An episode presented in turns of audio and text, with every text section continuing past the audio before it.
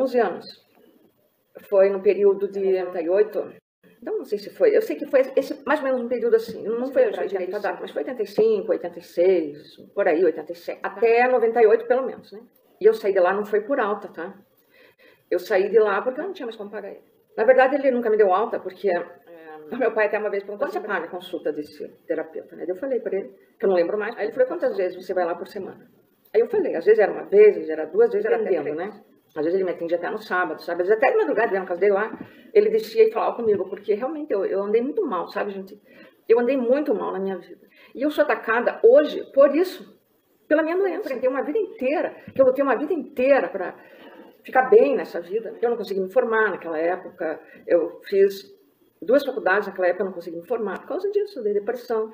É, várias coisas que me aconteceram. Eu, eu cheguei a passar oito anos trancada dentro de casa, sem querer ver ninguém. Eu cheguei, chegou a acontecer isso comigo. E eu não sou uma pessoa assim. Né? Eu normalmente não sou uma pessoa assim. Quer dizer que a minha bipolaridade, ela sempre teve uma ênfase muito grande na depressão. Também na outra fase, mas na depressão sobretudo, tá? Depressões muito violentas, muito fortes. E num período que não havia, assim, tipo, um tratamento certo para esse problema. Né? Eu fui encontrar, eu fui começar a me tratar de uma forma bem melhor, que também não foi a perfeita, porque não existe um tratamento Pelo menos por enquanto, né? Que eu acho que o tratamento maior, ele tem que ser psicanalítico mesmo. É, foi aos 40 anos, tá? Que eu comecei a tomar o lítio lá, que é um remédio que hoje em dia eu já não posso tomar, porque ele acaba com o físico da pessoa. Eu fiz esses 11 anos de análise, né? Que ocorreram muitas coisas ruins. Na verdade, pensando bem, é, essa terapia, ela não me ajudou muito, né? Ela me ajudou em alguma coisa, é, me ajudou bastante, mas não, não foi assim uma coisa que tivesse resolvido um problema para o resto, porque uma coisa que o terapeuta, que esse terapeuta tinha que me orientar assim com muita força, dando naquela época mesmo com depressão, de, de, alguma forma, sabe, eu tinha que continuar. Eu podia ter trabalhado como uma professora universitária, como acontece com a maioria dos artistas. Né? A maioria dos artistas acontece. Eu acabei trabalhando é, com 53 anos, que eu comecei um, esses trabalhos assim, né, com horária, negócio todo, e que não tinha nada a ver com arte, né, gente? Porque justamente eu não conseguia me formar. Eu trabalhei, e foi quando me formei, mas daí já não, dava, não adiantava mais, porque a minha família não tinha mais nada, e eu tive que começar a trabalhar de qualquer maneira. E eu trabalhei num cargo administrativo da prefeitura. Trabalhei 10 anos, na verdade, os dois últimos anos eu fiquei muito mal, e daí acabei me aposentando. Procurei esse analista. Eu queria retomar essa análise com ele, mas virtualmente, né? Por causa da pandemia, porque eu não estava mais em Curitiba. E daí ele falou que ele não atendia, assim, online, sabe? Que eu teria que ir para Curitiba. Eu fiquei bem com outros terapeutas e era um pior que o outro, não tinha nada a ver. E... Bom, eu continuei conversando com ele, assim, sabe? No WhatsApp. Quer que eu primeiro contei para ele tudo que eu estava passando, que eu havia sofrido várias violências. Nos tempos bolsonaristas a gente sofre muita violência. Tá? Eu sofri por ser mulher, eu sofri pela minha idade, por ter essa doença mental e por ser artista. Então, olha só, quatro tipos de violência, que é o que eu venho sofrendo durante a minha vida. Essa da idade é, mais recente. E agora também por não ter dinheiro, então são cinco, na verdade. E aí, então ele sabia, contei tudo para ele, as coisas que tinham acontecido, né? Eu queria fazer terapia, que ele falou que não. Aí a gente continuou conversando assim no WhatsApp, sabe? E ele começou a mostrar aquela face horrorosa que ele tem. Quer dizer, eu sou uma ex-paciente dele, eu fui procurá-lo como ajuda de um terapeuta. E o que eu recebi, e o que eu recebi foi foram agressões. agressões bolsonaristas, misóginas. Agressões contra artistas, agressões contra a mulher, contra o meu comportamento sexual, que ele sabia que, como é que era na, época. Né? Então, é umas coisas assim que não deu nem para acreditar nas coisas que ele falava, tá? Eu abri algumas coisas aqui, que eu, eu, já tinha feito uma live, né? Só que eu tirei essa live, essa live ela ficou gravada, eu tirei daqui. É, mas eu postei ela no YouTube e daí também eu deixei é, fechado lá. Agora eu vou abrir uma outra live que eu fiz das agressões que eu recebi da minha irmã, muito fortes. Eu fechei a live também lá. A live não, era um vídeo eu vou abrir de volta. Porque essas coisas têm que ser feitas, porque as pessoas têm que. Quer dizer que não é só um risco meu. Ah, mas por que, que você não denunciou lá no Conselho de Psicologia? É porque lá, gente, está tudo bolsonarista. Vocês não assistiram a CPI? O Conselho de Medicina, ele estava alinhado ao Bolsonaro, deixando os médicos receitarem cloroquina, inclusive talvez estivesse estimulando. Eu internei em 2020, eu não tinha tomado vacina, não tinha vacina ainda. Foi em setembro, no hospital me internei de modo integral, eu não estava tendo ataque nenhum, eu não estava tendo nenhuma crise, porque eu nunca tive essas coisas. As vezes que eu me internei, porque eu me internei, foi para me proteger de suicídio, foi por depressão, então foi por tristeza, sabe? Quem já passou depressão sabe. Eu me internei algumas vezes. No ano de 88, que eu me lembro, Eu fui super bem tratada lá, gente. Eu era uma pessoa que eu sempre que eu entro assim num tipo de hospital desse, eu ajudo as pessoas. A primeira coisa que eu faço é esquecer de mim, do meu problema, porque isso me ajuda. Aí eu ajudo as outras pacientes. Eu converso, eu ajudo com tudo que eu posso. Eu lembro, eu tinha uma paciente lá que ela tinha tido alta, ela estava antes que eu lá, eu fiquei 15 dias lá. Ela tinha tido alta e ela. E de repente ela voltou. Dois dias depois, ou no dia seguinte até, ela voltou porque ela tinha tentado suicídio, de volta. Ela estava lá por causa disso e ela saiu de alta e voltou por causa disso. No mesmo dia ela tentou suicídio. Porque eles haviam dado os medicamentos para ela, né? Que ela tinha que tomar durante o período. E ela tomou tudo naquele dia à noite. Ela era casada, mas certo marido, nem ligava, né? Ela tomou tudo. E com álcool. Quer dizer que ela fazia, podia ter morrido, né? E ela voltou para lá. Então veja só. Quer dizer, a família vê que aquele hospital não ajudou em nada o paciente e interna de volta, no mesmo lugar. Entendeu? Ela voltou.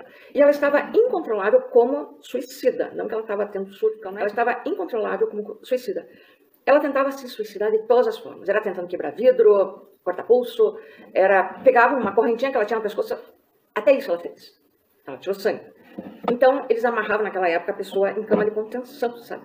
Vocês já viram isso? Era uma cama, assim, que tinha uma lona bem pesada. Quem já fez é, ressonância magnética sabe, né? O que é ter um troço pesado no peito, se você precisa fazer. Eu fiz uma vez, me botaram uma placa pesada, acho que de metal, sei lá do que, na minha barriga, que parecia que eu não conseguia respirar, sabe? Me deu um pânico de respiração. E ela ficou lá horas, ficava horas, acho que até dias eles ficavam lá. Amarrada naquilo, aquela lona pesada, assim. E ela chamava eu. Eu era a pessoa que ela chamava, para conversar com ela, para cuidar, e ela chorava muito. Ela não chamava enfermeira, ela não chamava médico, ela não chamava ninguém. Ela chamava Isabela. Ela gritava, Isabela! E lá ia eu. E lá eu ficava sentada ao lado dela, segurava a mão dela. Ela chorava, eu conversava naquela cama de contenção. Ela não tentou mais se matar. Vocês entendem o que, que eu fazia? Era isso que eu fazia. Ela não tentou mais se matar, pelo menos não lá. Eu conversava lá com muitas pessoas. Eu ajudei uma outra paciente de madrugada, que ela tinha se borrado inteira nas calças. Ela chamava a enfermeira, a enfermeira tinha sumido. Eu fui lá, eu peguei ela no colo. Ela era pesada, sabe, gente? Mas eu era bem mais jovem, né? Peguei ela no colo, pus na cadeira de roda, limpei toda a cama dela, limpei ela, lavei, fiz tudo. E botei ela na então, Eu sou esse tipo de pessoa quando eu estou no hospital. Não fico lá arrancando cabelo, tendo xilique, nada disso. Inclusive, eu estava desenhando um quarto lá, isso em 88 que eu estou falando aí. Eu estava desenhando o meu quarto e de repente entrou uma paciente nova, que ela, eles disseram que ela estava com paranoia, ela é esquizofrênica, paranoica, não sei o quê. E ela entrou no quarto. E ela falou que aqueles desenhos eram tudo dela. E ela tirou meus desenhos, roubou meus desenhos falou que era dela. Gente, nem assim eu tiro xilique. Pô, eu sou artista, você acha que eu não tenho ciúme das minhas coisas? Vou querer que alguém pegue minhas coisas? e leva embora, diga que é seu ainda por cima. Claro que não, né? Mas nem assim eu tinha um xilique, entende? Nem assim. Depois, os enfermeiros lá conseguiram pegar os desenhos e devolver, tá? Então foi isso que aconteceu. Ela podia ter rasgado, né? Acho que até alguns ela rasgou. E eu fiquei lá, e o psicólogo lá conversava comigo, ele era muito legal, aquele psicólogo naquela época, tá? E o meu psicólogo, esse que eu vou falar agora, que se hoje ele está com 70 anos. Naquela época, eu tô com 65. Naquela época, então, eu tinha 30, quer dizer que ele tinha 65, 35, por aí. E ele ia lá também. Ele ia lá é, conversar comigo, ver como é que eu estava, conversar com o psicólogo que tinha lá. Tinha uma ligação muito forte com esse analista. Entende? Foram 11 anos de terapia. Ele sabia tudo em mim, gente. Eu falava tudo, os meus problemas para ele. E ele sabia que meu problema maior era com meu pai. Ele sabia disso. Porque o meu pai é um homem que. Hoje eu sei que ele era um fascista. Italiano. Meu pai era um fascista. E ele não queria que eu é, fosse atriz. Com 15 anos eu tentei suicídio porque meu pai não me deixou fazer teatro sabe? E eles tinham aquela visão, assim, bem... Então, ele não me deixou fazer teatro. Aí eu cheguei no colégio, lá eu estudava no Sagrado, e lá no banheiro, na hora do recreio, eu tomei um monte de comprimido daqueles para dormir, só que comprei sem receita, claro que não era forte, né? Eu tomei um monte de comprimido e fui para a sala. E quando chegou no, na metade lá da, da aula, comecei a me sentir mal, falei que eu ia no banheiro, estava enjoado, sei lá o que, que era. E quando eu cheguei no quadro negro, assim, eu bati com a cara na, no quadro e eu caí no chão. Aí foi aquele auê no colégio, né? Me levaram para pedagoga, psicóloga, que tinha lá também na época, e chamaram quem? O meu pai, sabe? Não foi minha mãe, foi meu pai, não. Aí meu pai foi lá, meu Deus, ele foi simpaticíssimo com as freiras, com a pedagoga lá. Nossa, ele foi uma, um gentleman, né? Quer dizer que eles sabem. Aí quando eu saí, é, eu lembro que uma delas falou assim para ele, nossa, um pai tão legal desse, tão legal, não falou isso, né? Então, assim, né? Um bom pai, assim, ela faz isso. Aí ele me levou, assim, com ai, coitadinho. Quando chegou no carro, ele já me empurrou, assim, para dentro do carro, porque, sabe? Me xingou, sei lá do quê, e me levou no médico da nossa família que a gente tinha. Quando chegou lá no médico, a primeira coisa que o médico perguntou foi o seguinte: Você está grávida e o rapaz te abandonou? Gente, eu era virgem, tá? Aí eu falei que não, que é porque meu pai não me deixou fazer a peça de teatro. Meu Deus, parece que eu falei assim, é, que eu tinha matado alguém porque eu tentei o suicídio porque eu não pude fazer teatro. E sabe por quê, gente? Porque quando eu, eu comecei a ensaiar aquela peça, chamava-se Grupo XPTO, o espetáculo seria Apague meu Spotlight, até hoje eu lembro tanto disso. O diretor era Diogo Belo, os atores tinha Johnny Prado, uh, Roberto Centurião, que é marido dela. E tinha outros atores, né? E eu já me apaixonei por um dos atores lá que se chamava Juvenal, sabe? Porque, como eu sou bipolar, meu problema foi, por exemplo, me levar à depressão foram esses. Eu estava tão feliz, porque eu, eu, sofria tanta infelicidade na minha casa, na minha adolescência. Aquele meu pai violento, que quebrava tudo, que não deixava a gente fazer nada, que era um horror aquela vida que a gente levava. Então, passa com essa minha irmã, hoje, me chamando de tanta coisa, que ela passou tudo comigo, as coisas. E como é que ela então, é, sabe, é uma coisa assim, porque ela também é bolsonarista, sabe? Aí, quando cheguei em casa com meu pai, né, é, eu estava já grog, né, dormindo já. Aí a minha mãe é, me pôs na cama lá, eu dormi três dias, depois da tentativa de suicídio. Quando eu acordei, eu levei uma surra do meu pai, uma surra. Ele me bateu. E ele pegava minha cama assim, ele pá, pá, pá, na cama, assim, eu na cama, né. E daí ele me proibiu de ir para o colégio, olha só. Me proibiu de ir para o colégio e eu só poderia voltar ao colégio quando eu pedisse desculpas para ele. Desculpas de ter tentado suicídio com 15 anos, tá? Eu tive que pedir desculpas. E eu pedi, porque depois de uma semana que eu não ia para o colégio, eu não tinha mais nada para fazer na vida. Entende?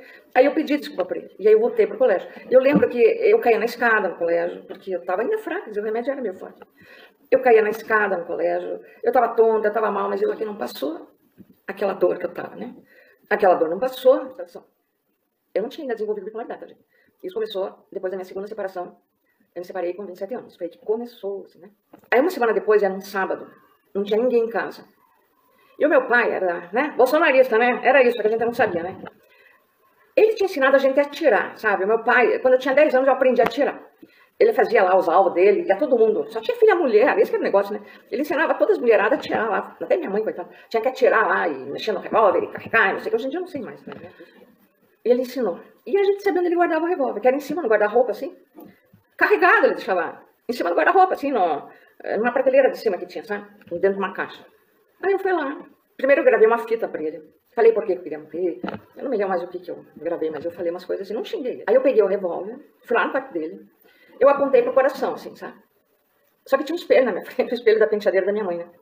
Eu apontei no coração e de repente eu me olhei no espelho. E quando eu olhei a minha cara no espelho, eu estava tão transtornada, assim, sabe? Eu estava com uma respiração ofegante e transtornada, o meu rosto estava suado, vermelho, assim. E eu me assustei com aquela imagem que eu vi. E daí, ao mesmo tempo, eu olhei para a janela, assim, estava um céu bem azul. E aquilo, não sei, parece que me chamou, assim, para a vida, sabe? E eu peguei e joguei o revólver, assim, correndo lá para fora. E fiquei chorando, chorei, chorei, chorei a tarde inteira. E quando minha mãe chegou, eu contei para ela. Aí minha mãe começou a chorar também. E ela falou, minha filha, por mim você não faça isso. Por favor, eu vou morrer, ela falou, se você fizer isso. Você mais tarde você vai poder fazer teatro. O teu pai já falou que quando você for adulta, ele vai permitir que você faça. Mentira, né, gente? Ele nunca. E daí eu não me matei, e eu fiquei com aquela depressão, e eu fiquei segurando aquilo de algum modo, assim, eu não sei como eu consegui, porque eu era adolescente. Foi talvez uma época que eu comecei também daí com problemas alimentares, né? Porque daí eu comecei a tomar uns outros remédios lá para perder apetite, sabe? Essas coisas assim. Eu tenho esse problema de depressão, tá? Essas minhas depressões acontecem. Foi por isso que eu comecei a escrever, que foi uma coisa que me ajudou bastante, né? E, e também sempre fui artista, né? Sempre pintei. E outra coisa, para eu voltar para o colégio, eu tive que pedir desculpa para meu pai. Eu escrevi um poema para ele, olha só. Que singelo. Olha só, que síndrome de Estocolmo, né? E ele não me deixou fazer teatro. Porque meu pai, a, a, minha avó, a mãe dele, ela era cantora lírica. Meu pai, depois de moço, ele não deixou. Ele não deixou, ele era filho. E ele não deixou mais ela ir cantar. Ela ia lá no teatro pra ela cantava. Ela era contralta, ele não deixou mais ela ir. Porque ele dizia que teatro e, e música, não sei era coisa de puta. Foi o que ele me falou também quando ele não quis que eu fizesse o tal do teatro. Coisa de puta, maconheiro, bicha. Quando eu fui ensinar na lista, eu contei todas essas coisas para ele, né, gente? O meu analista, ele sabia que o meu pai tinha me prejudicado demais, é. daquele jeito. Então, esse meu analista, eu fiz análise com ele, na época, ele nunca, gente, ele nunca deixou transparecer isso, que ele era um fascista igual meu pai. Não, ele nunca me disse uma palavra que me fizesse ter esse tipo de compreensão. E é por isso que eu fiquei lá com ele agora, tá? Né? A partir de fevereiro, comecei a conversar com ele. Ele tá me falando cada coisa, gente. Ele me fala coisas assim, é, por exemplo, aqui, ó. Aqui falando coisas contra a mulher, de misoginia, contra a feminista, é, contra a sexualidade, falando coisas de religião, de família, umas coisas que ele nunca falou, e de pátria. Primeiro ele não falava que ele era bolsonarista, ele negava. Depois ele falou que Bolsonaro é o melhor presidente que o Brasil já teve. Pela memória do coronel Carlos Alberto Brilhante Ustra, o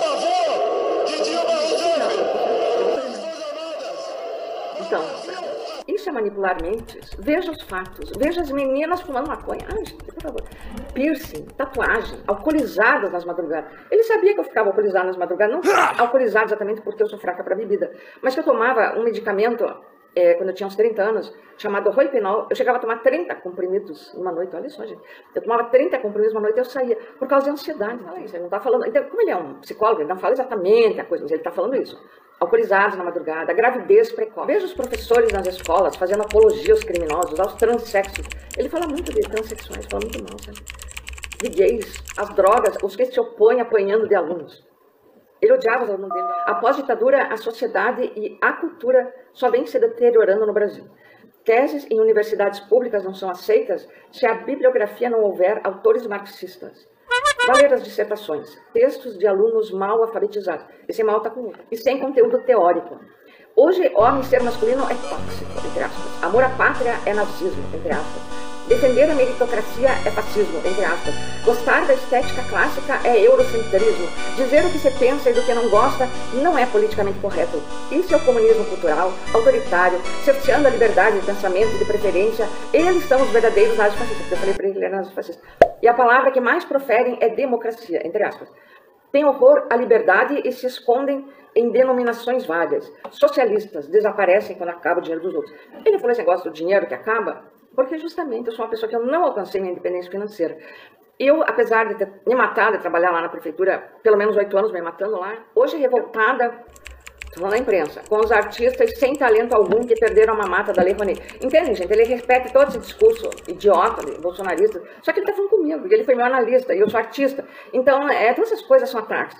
Depois, é, ele fala, aqui eu falo sobre o que é a Lei Rouanet, né? Pô, já falei para tanta gente sobre isso, o que, que significa, é, ele fala mal do Lula. Ele falou até para mim, e quando eu falei que dos ataques que minha irmã fazia contra mim no Facebook dela, ele chegou a falar assim para mim: Mas isso é por causa do teu comportamento. Ele apoiou. A minha irmã escreve coisas absurdas sobre mim ó, no Facebook dela. E sabe por que ela começou a fazer isso? Porque eu publiquei uns poemas numa revista da qual ela foi demitida, uma revista é, de literatura. Bom, eu, eu não estou dizendo que não aconteceu nada de ruim com ela lá. Eu acho que aconteceu mesmo. Acho que foi uma coisa bem ruim para ela, porque inclusive tiraram o nome dela de tudo que ela tinha feito na revista. Mas eu publiquei os poemas lá, não é porque eu queria publicar também. Eu publiquei porque eu ia publicar esse livro aqui, ó. ó já aproveito e fiquei conhecendo. A Respiração Boca a Boca, tá? Da editora Index de Portugal. Podem comprar, na, tem lá na, online, você entra no site da editora e você encomenda, pode encomendar sim, esse livro aqui. E o editor queria tudo inédito. Isso foi em 2019, estava tudo inédito, né? Tinha uns poemas que iam constar no livro, inclusive o poema que eu mais gosto, que está aqui, que é o Via Cruz, estava publicado lá naquela revista que ela tinha trabalhado, entende? Aí eu tive que escrever lá para a revista e pedir para eles tirarem o poema de lá, porque esse editor queria o poema inédito, eu queria publicar. Gente, é difícil a gente conseguir publicar um livro que a gente sabe. E eu não ia pagar nada nessa publicação, eu não tenho dinheiro para pagar uma editora para publicar, né? Eu também não aprovo isso. Aí o editor falou assim, que ele tirava, eram dois poemas para lá, mas que eu tinha que mandar outros dois para substituir. Então eu mandei? Eu mandei outros dois, ele apagou aquele, colocou os outros dois, e aí ela ficou louca. Ela já estava brigada comigo, né, por causa dele. As besteiras, ela brigava sempre na família, com as pessoas, ela falou, minha irmã ela já falava mal de mim, na época que eu tinha 30 anos, é, que me contavam, os amigos, só que não tinha internet, né, rede social. Os amigos dela me contavam que ela chegava para as pessoas, porque eu tinha sido internada, ela chegava para as pessoas, para afastar as pessoas de mim, né, ela dizia assim, eu não gosto nada que ela fala, ela é louca. Ela acabou de sair de uma internação, ela é maluca, falava isso, né? Até o namorado que ela tinha na época, ele me contou. Me contou e deu em cima de mim.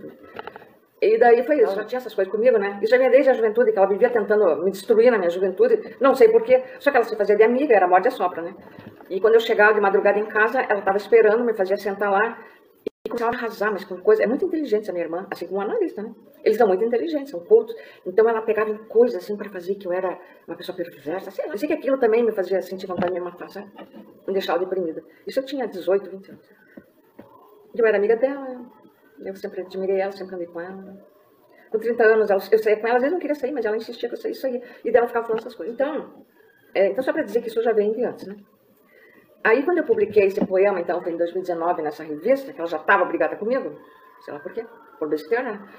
Aí ela começou a me atacar no Facebook dela, nas redes sociais. Ela começou a escrever assim, que ela tinha uma irmã doente mental, que a irmã dela é doente mental, sim, né, como eu acabei de falar, Eu sou bipolar, mas isso, isso é doente mental que ela escreve, é uma pessoa completamente louca, não. Não tá falando, a minha irmã é bipolar, não sei o que, tem depressão, não é isso. Ela é doente mental, é uma pessoa muito má, que faz mal pra todo mundo, que persegue ela. Gente, por favor, nunca persegui minha irmã. Ela que começou com essas coisas. Ela que me persegue, né? Que eu sou abacaxi agora, que, dos meus filhos.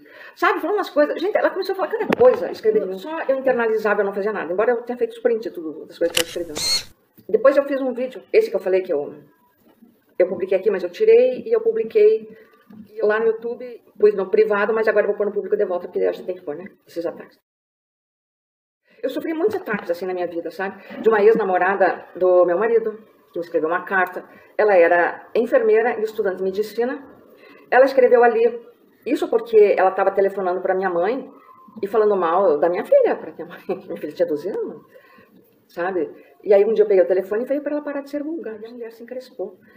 E ela escreveu uma carta à mão, trouxe para mim a carta lá em casa, assinou. Ela era estudante, ela é estudante de medicina, enfermeira formada, que trabalhava como enfermeira. Ela falou que a próxima vez que eu quisesse me matar, falasse com ela que ela me dava fórmula letal. Entendeu? Era grave, né? Eu levei essa carta para um advogado na época. Sabe o que ele fez? Ele pegou a carta, tirou um xerox, deu para mim o xerox e guardou a carta. Sabe, gente? É tanta coisa que acontece, né? E você não pessoas acham que elas fazem ataques particulares para você e que daí você tem que ficar quieto. Porque é particular. Esse, por exemplo, aqui. Porque ele foi meu analista. Então é muito mais grave do que qualquer pessoa. Ele trocou WhatsApp comigo. Então não podia revelar, né? Porque é secreto. Mas eu estou revelando porque ele foi meu analista. E ele não podia fazer os ataques que ele fez, falando do meu comportamento, apoiando o que minha irmã escreve sobre mim, que são coisas que me machucam demais, e que eu vi repetidas na, nas palavras de uma pessoa que eu amo muito. A pessoa que mais amo no mundo. Eu, eu não vou falar, sabe? Então ele falou isso, e ele, na época, que ele era um analista, ele dizia para eu não ouvir minha irmã porque ela era louca. Entende? Onde que tá a loucura da coisa? Eu tô querendo falar, e daí ele fala disso, daí ele tá insinuando que eu sou uma artista. O que, que ele falou aqui? Que, enfim, que eu uso a lei Rouanet. Sabe quanto eu lutei pela arte na minha vida? O quanto é, me podaram, o quantas coisas aconteceram comigo, o quanto eu fiquei doente por causa das coisas, que eu não pude lutar como outros artistas lutam, porque justamente eu era doente. Ele sabe de todas essas coisas. Quer dizer, ele, com essas coisas que ele me escreve agora, se assemelhando ao meu pai, ele mandou até uma figurinha de moto empinada, que meu pai era motociclista, né? Ele era o símbolo fálico dele, né? E agora tem o Bolsonaro com as motocicletas, então ele mandou a moto empinada, assim, escrita ali, se assemelhando totalmente ao meu pai, de que eu fugi tanto. Daquela mente dele, né? Aquela mentalidade dele. Ele está desfazendo aqui uma terapia de 11 anos. É isso que ele está fazendo. E é por isso que eu estou denunciando ele. Porque ele está, sim, me incitando ao suicídio. É uma incitação ao suicídio. Tipo assim, não, naquela época, toda a terapia eu só fiz mesmo por causa daquilo que teu pai falou, porque você pagava minhas contas. Era, eu falei um monte de mentira para você. Porque não é nada disso. Na verdade, é isso aqui. Você teve um mau comportamento, você não é mulher, é, eu não gosto do que você faz. Ninguém pode gostar, tua irmã está certa no que ela fala de você. Eu falei para ele que ele estava arriscando a carreira dele, falando essas coisas para mim, que daí eu falei. Aí ele falou pelo contrário. Aí ele me elogiou, falou que eu era uma multiartista muito talentosa, né? Literatura, artes plásticas, teatro. Só que eu tinha que bater com a machado no mesmo lugar. Isso era o que me falava naquela época. Tanto desistir do teatro. Quer dizer, ele me fez na época desistir do teatro. Como meu pai queria, vocês entendem? Fez de uma outra forma. Ele fez. E aqui ele repete. Então, quando ele falou para mim naquela época que eu tinha que bater com o machado no mesmo lugar, porque eu pintava, eu escrevia e eu fazia teatro. Aí eu escolhi a pintura. E por que eu escolhi a pintura, gente? Porque meu pai aprovava. Né? O meu pai, ele gostava quando eu pintava, porque eu ficava em casa, né? Ele ficava até olhando, assim, as coisas que eu pintava. Eu lembro que eu fui almoçar com meu pai. Aí quando a gente estava almoçando lá, que eu não tinha como voltar, aí ele falou assim pra mim, ele já tinha ido uma exposição minha, não deve ter gostado do que viu, né, claro. E ele sabia que eu não vendia meu trabalho, né? Porque meu trabalho sempre foi muito sincero, né, gente? Você pode falar o que quiser, mas é que é sincero, é. E ele falou assim pra mim, é, por que, que você não vende teu trabalho, né? Aí eu contei pra ele, né, que é contemporânea, que era uma coisa assim que é, debatia alguma coisa, discutia, as pessoas às vezes não gostavam, né? Elas gostavam de coisas que compunham uma decoração na casa. Tal. Aí ele olhou para mim e falou assim: E você sabe fazer arte, esse tipo de arte que vende? Ele falou: É, sei, né? Eu sei. Eu falei: Por que você não faz? né? E o que, que esse analista agora está me falando aqui? Esses dias eu assisti um vídeo do Brasil Paralelo. Vocês não têm coragem de entrar nesses canais, né? Vocês não têm estômago, mas eu tenho, sabe, gente? Eu tenho porque eu quero saber o que está acontecendo com a perseguição dos artistas, porque eu tenho um projeto chamado Pinguim de Geladeira, que eu luto contra essas coisas. É um projeto de resistência política das artes. Eu ainda quero fazer ele presencial, eu quero ainda ter uma série dele. Acontecer... Agora, quando eu moro na praia, aqui em Pontal, eu quero fazer ele acontecer na praia. Ah, eu assisto então esses canais. E eu assisti no, nesse Brasil Paralelo, tem uns vídeos falando mal das feministas, do feminismo. Eles torcem tudo que é feminismo. Eles dão uma torcida assim, que parece que. por querer os direitos delas, tá? E também eu assisti um outro vídeo, que ainda estou assistindo, que realmente a gente tem que ter um som, que se chama O Fim da Beleza. E eles discutem ali é, a arte contemporânea como se fosse um lixo. Entende? Eles querem dizer... Mas todo metida intelectual. Eu gosto de um analista. O analista ele é metida intelectual.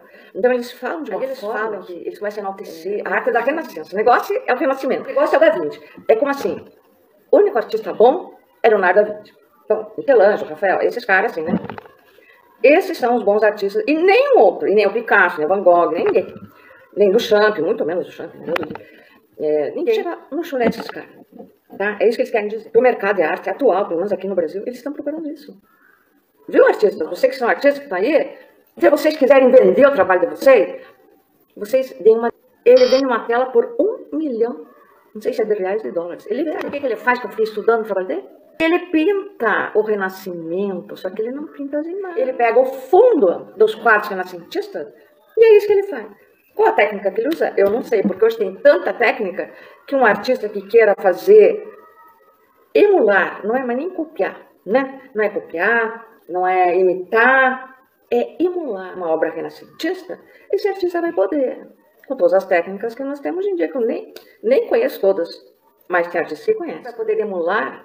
Só que ele é muito inteligente, ele não faz as figuras né? Ele não vai pegar as figuras do Leonardo da Vinci, do Rafael, do Michelangelo. Ele faz o fundo dos quadros renascentistas. Então ele usa aquela luz numa praia, que não é bem uma praia, sabe? Assim. Porque as pessoas buscam por isso. É por isso que o mercado quer isso.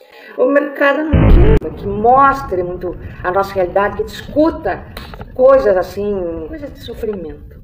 Por causa dessa pandemia, as pessoas passaram por um sofrimento muito grande, né? Aqui no Brasil, principalmente, eu acho. A gente sofreu um genocídio. Igual está todo mundo chocado com a guerra lá da Ucrânia, porque eles são europeus, brancos, de olhos azuis, né? Por isso que as pessoas estão chocadas, né? A gente sabe disso. São o Ocidente, que todo mundo admira, todo mundo aqui no Brasil sempre admira o Ocidente. Né? Todo mundo que sempre quis ser europeu, então, americano, né? norte-americano. Do mesmo modo, as pessoas ficaram chocadas, porque pessoas brancas, de cor branca, né? Porque no Brasil ninguém é branco, a gente sabe. Eu, por exemplo, sou indígena, cigana também, também então, As pessoas brancas, né, entre aspas, morreram. A elite, né? Não só as elites lá, os bilionários, né? Mas a elite também, classe média alta, tudo em termos financeiros, né? A elite intelectual também faleceram, né? Ficaram as pessoas realmente se chocaram. Dessa vez elas se chocaram. Genocídio indígena não choca ninguém. Genocídio LGBT não choca ninguém. Trans, então, não choca ninguém mesmo, né? Que a gente sabe. É, dos pobres, dos negros, da favela, a gente sabe como é que é o racismo aqui no Brasil, né? Os, os racistas, quer saber dos racismos, você lê a GC Souza que você e vai aí, saber. as pessoas buscam agora um renascimento. O nosso planeta pode acabar por causa de as coisas ambientais que estão acontecendo, os desastres climáticos, tudo, pode acabar com a guerra nuclear, pode acabar com os asteroides, que a gente já sabe que a NASA não prevê porra nenhuma dos asteroides que vão cair, né? Prevê às vezes horas antes, não consegue fazer nada também, as bombas atômicas que eles têm não servem para nada, só para matar mesmo. As pessoas sabem. Então o que, que elas? Elas querem ver essa luz divina, ainda mais que o nosso país está muito religioso. Não é artista, não é só ele, estou falando dele, tá, gente? Eu estou falando que saiu na, na comentando, né? Isso é um comentário, tá? Ele ganha todo esse dinheiro, eu identifico isso, né? Eu não sei se você vai identificar. É muito bonita a pintura dele. Eu cheguei a essa conclusão porque tem uma crítica é, sobre Tony Camargo, artista paranaense, que é um artista que está no mercado de arte, mas que ele não pinta essa coisa do, do Renascimento, né? Ele faz o trabalho dele lá. E, e houve uma crítica feita pelo Agnaldo Farias, Agnaldo Silva, né? Um é o dramaturgo e outro é o crítico, né? Ele fez uma crítica dizendo que o mercado busca um Turner brasileiro e que o Tony não é o Turner. E daí ele fez uma crítica muito positiva ao Tony Camargo. Tá? E aí eu, sabe quando você pega na hora assim? Eu falei: não, não é o Turner que eles estão buscando. É o Da Vinci. É o Renascimento. É que eles têm vergonha até de falar isso. Então vão jogar toda a arte contemporânea no lixo. É isso. Eu, na verdade, eu conheço uma artista que poderia é, dar uma de Da Vinci. Eu digo assim, porque ela é uma pessoa que ela posa uma pessoa na frente dela, e ela rapidamente faz aquele retrato, a pessoa com toda aquela beleza, que poderia ser do Renascimento, ela nasceu na época errada.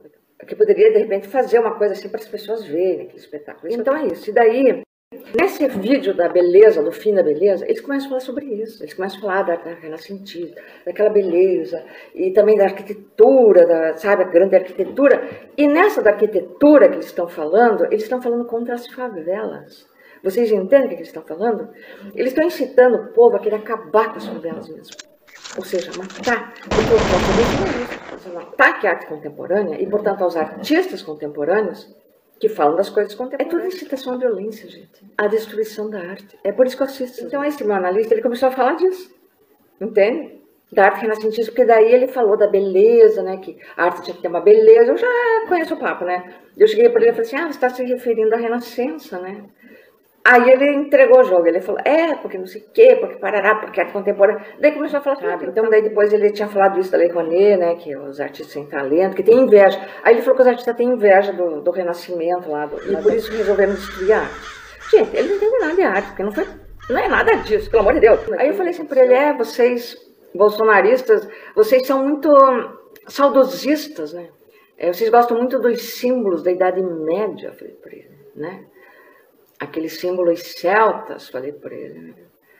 é, da onde o, o Hitler tirou as suásticas dele, porque isso é verdade, eu já li sobre isso também.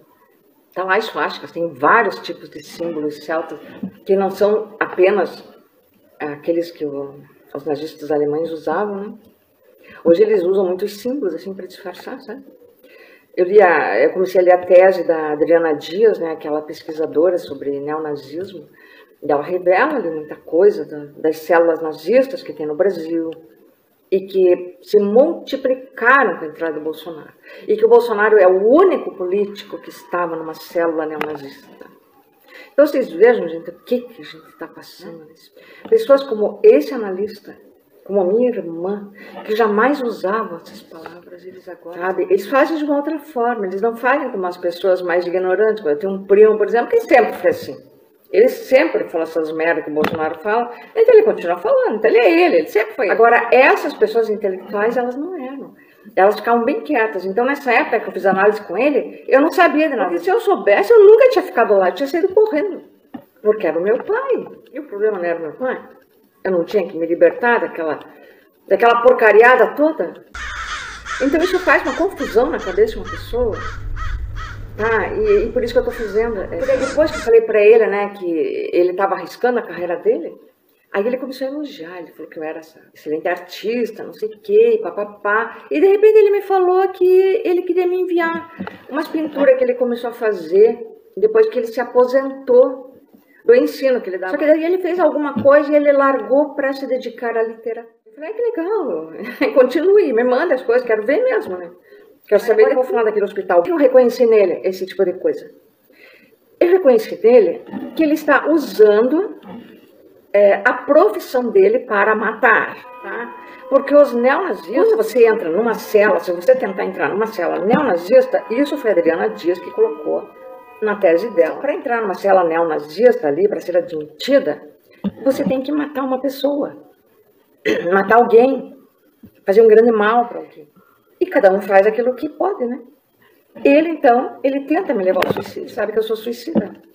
Eu procurei ele ainda, eu tinha tentado suicídio em 2018, com 60 anos, estou com 65. Ele sabe, ele acompanha. Ele está tentando me levar ao suicídio, sim. Falando tudo o contrário que ele falou. Eu acho que ele está sendo admitido numa célula, célula neonazista, porque ele falou que ele leu o My Kampf lá do, do Hitler. Eu baixei esse My Kampf, eu queria ler também. Meu Deus, esse tem que ter estômago mesmo. Eu ainda estou tentando ler esse livro. Esse tem que ter muito estômago, gente. Sabe? Ele fala coisas dessas pessoas que eles consideravam inferiores, né? E ele considerava geneticamente inferiores e que não podiam se misturar com as raças superiores, que era dele, né? E a gente sabe o que aconteceu depois. E ele falou que ele leu esse livro e daí, que na juventude, era uma época que todo mundo, naquela época da ditadura, lia é, o, o, Marx, as pessoas liam Marx, até aquela minha irmã lia Marx. Ela me fazia ler as coisas lá também. E ele lia isso, naquela época. Ele leu o livro inteiro, disse que ganhou o livro, daí leu. Ah, gente, por favor, então leu só aquilo. Eu perguntei para ele as coisas que ele lia, né, a literatura que ele lia. Ele falou uns autores que eu nunca... Então, eu acho que ele está usando... Eu falei para ele, você usa, tá usando a tua ferramenta de trabalho para matar. Porque eu falo, né, sou idiota, né? Ele me coloca em risco também. Porque então eu sei que, que esses... Para ser admitido nessas células tem esse lance, né? E a gente sabe também que assassinos, assim, eles usam o trabalho deles, o instrumento, aquilo que eles conhecem. Aquela estudante de medicina, enfermeira, não me disse que me dava a fórmula letal?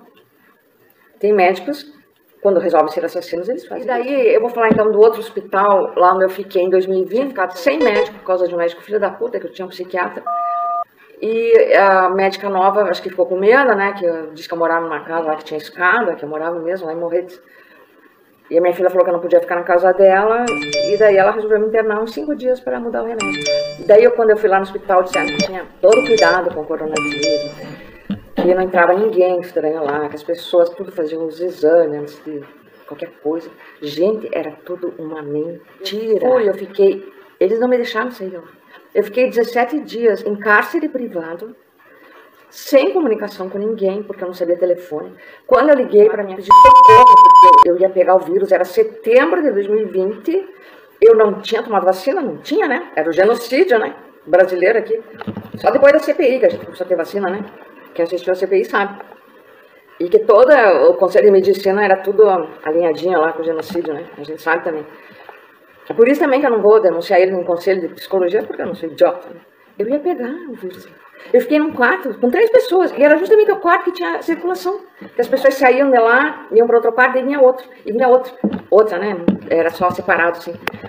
Sabe, gente? Eu tava lá, eu ia dormir de máscara, não. E eu ia almoçar de máscara, não também. Era uma mesinha assim, pequenininha, com seis pessoas juntas. Sabe? A gente ia pegar o vírus. E entrava gente estranha lá. Que inclusive tinha uma mulher lá de 82 anos, e pessoas estranhas entravam lá para visitar ela ou, ou, outras coisas e não fazia teste nenhum, entrava sem máscara. a mulher podia morrer também. Tinha uma pessoa lá, obesa, que respirava super mal, que tinha problema de asma e não chamava um médico para E aí começaram a me intimidar naquele lugar, porque era bolsonarista. Você era proibido de falar em coronavírus no lugar. Tinha adolescentes que tinham tentado suicídio, que estavam deprimidas, as mulheres estavam ficando cada vez pior. E elas pediam socorro para mim também. Eu que era bocuda, eu tinha que falar lá, que brigava com todo mundo. Só que daí eles começaram a me intimidar. Já no segundo dia, começaram a me ameaçar, me amarrar, não sei o quê, sabe? Eu fiquei com pânico naquele lugar, uma coisa que eu nunca tive. Foi pânico, mas eu fiquei com pânico. Chegou um dia que eu entrei debaixo da cama de uma moça lá, porque eu estava com medo das enfermeiras da noite, que elas podiam me matar. Teve um dia que o médico lá, ele andou receitando um remédio que eu nunca tinha tomado na vida, e eu fiquei com medo. Eu não quis tomar o remédio na enfermaria. A enfermeira pegou, chamou segurança do hospital. Chamou segurança do hospital para me intimidar um cara desse tamanho assim. Ele parou na minha frente. Assim, eu ia deixar o cara pegar meu braço, pegar uma chave de braço e me quebrar inteira, me alijar. Não, né? Eu tomei o remédio.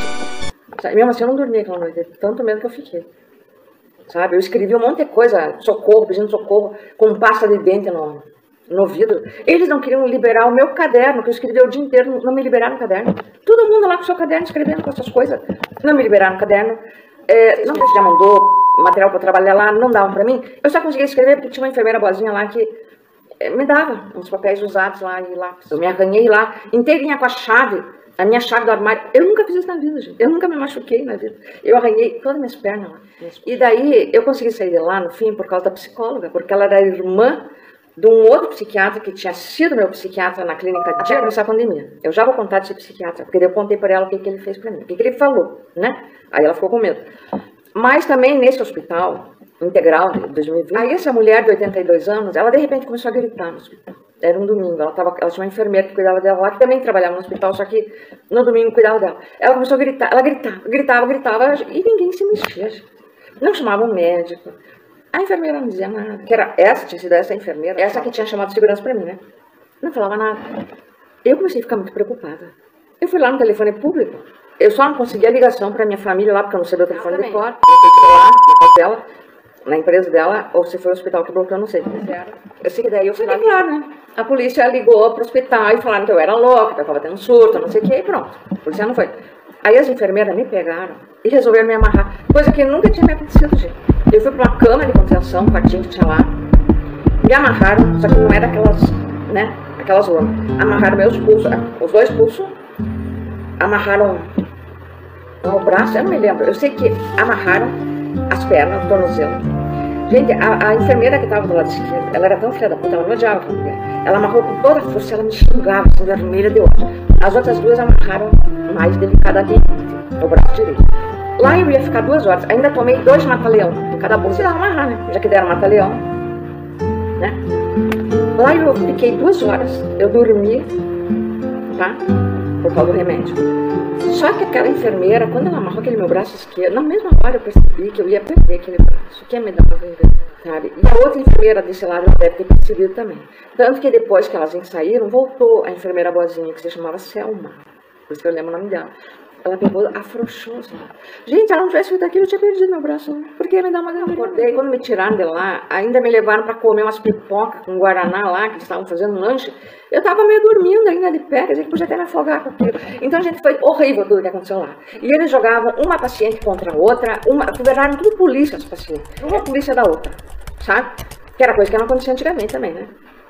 Aí, no fim, eu consegui sair, depois de 17 dias. Ah, e assistência social era outra filha da puta também. Ela dizia para mim, tua filha não quer farmácia. O médico falou assim para mim, a tua filha falou para mim que você inventa doença para não trabalhar. Me jogaram contra minha filha também. Eles acabaram comigo lá, gente. Hoje em dia, eu não confio mais em ninguém. Eu não confio em médico. Eu só confiava nesse filho da puta de analista. E agora eu não posso confiar também. Né? E aí eu consegui sair de lá, depois que eu falei com aquela psicóloga. Ela olhava também minhas pernas... É, cortada, assim, ela ficava. E daí eu consegui falar com a minha filha.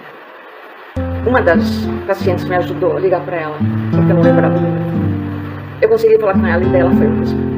Eu saí de lá antes deles me darem alta, então, né? Porque eles queriam que ficasse, eles diziam que os pacientes eram obrigados a ficar um mês. Um mês. E não é. Eu falei da lei antimanicomial também, essa psicóloga, pra ela ver que eu sabia das coisas, que eu sabia. Agora Bolsonaro acabou com a lei antimanicomial. É bom vocês.